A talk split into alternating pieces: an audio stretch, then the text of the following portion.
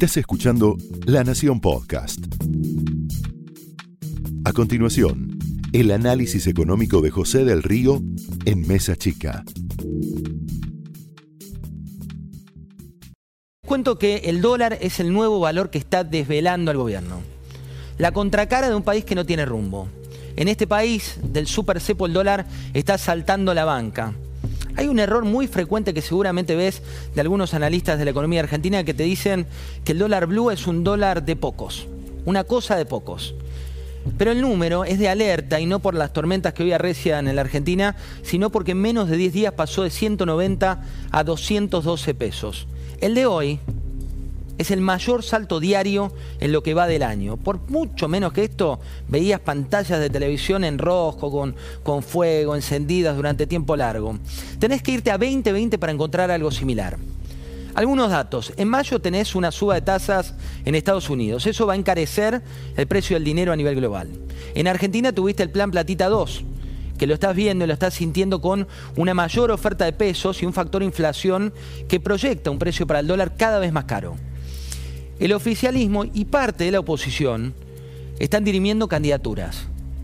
Pero la economía real, tu economía cruje.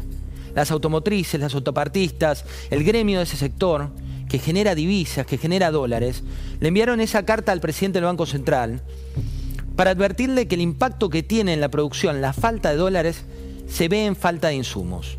Y hay más cartas que van llegando.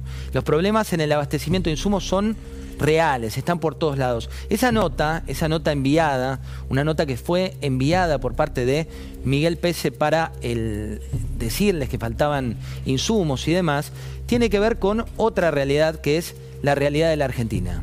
Una realidad de Argentina donde ves en todos los insumos principales que el dólar está faltando. Y está faltando para varias cuestiones, muchas cuestiones que tienen que ver con lo que necesita la economía del dólar. ¿Por qué? Porque tenés por un lado la Asociación de Fábricas, mata que manifestaron su preocupación por la falta de respuesta ante este abastecimiento necesario para la fabricación de la cadena de la industria automotriz. Pero hay varios sectores que tienen esta preocupación, porque los dólares, y no me canso de decirte, están por todos lados en la Argentina. Están en las autopartes que se usan en las pickups, están en el 65% de las drogas que tiene como insumo los laboratorios, no las drogas de morón, ¿eh? las de los laboratorios para curar gente. Están en el 90% de los celulares, están en 6 de cada 10 insumos que se importan, que no tienen un proveedor local que pueda abastecerlos, están en el 90% de las grandes industrias, están en el 67% de las pymes a las que les es imprescindible un proveedor del exterior porque no existe localmente quien pueda abastecerlos. Por eso hay que parar al dólar. No hay que parar a Guzmán, no hay que parar a Cristina. Hay que mirar lo que está ocurriendo. Y por último, contra lo que puedes creer a simple vista, la mayoría de las importaciones en nuestro país son para producción. Como contrapartida de este país que tiene un super cepo, un cepo que espanta los dólares del sistema, pero tampoco permite que lleguen, un cepo que pone a la moneda estadounidense en el centro de la escena. La historia lo que te demuestra es que es probable que el dólar paralelo siga subiendo y el laberinto de este mercado informal se conecta con la economía real por más que te diga lo contrario.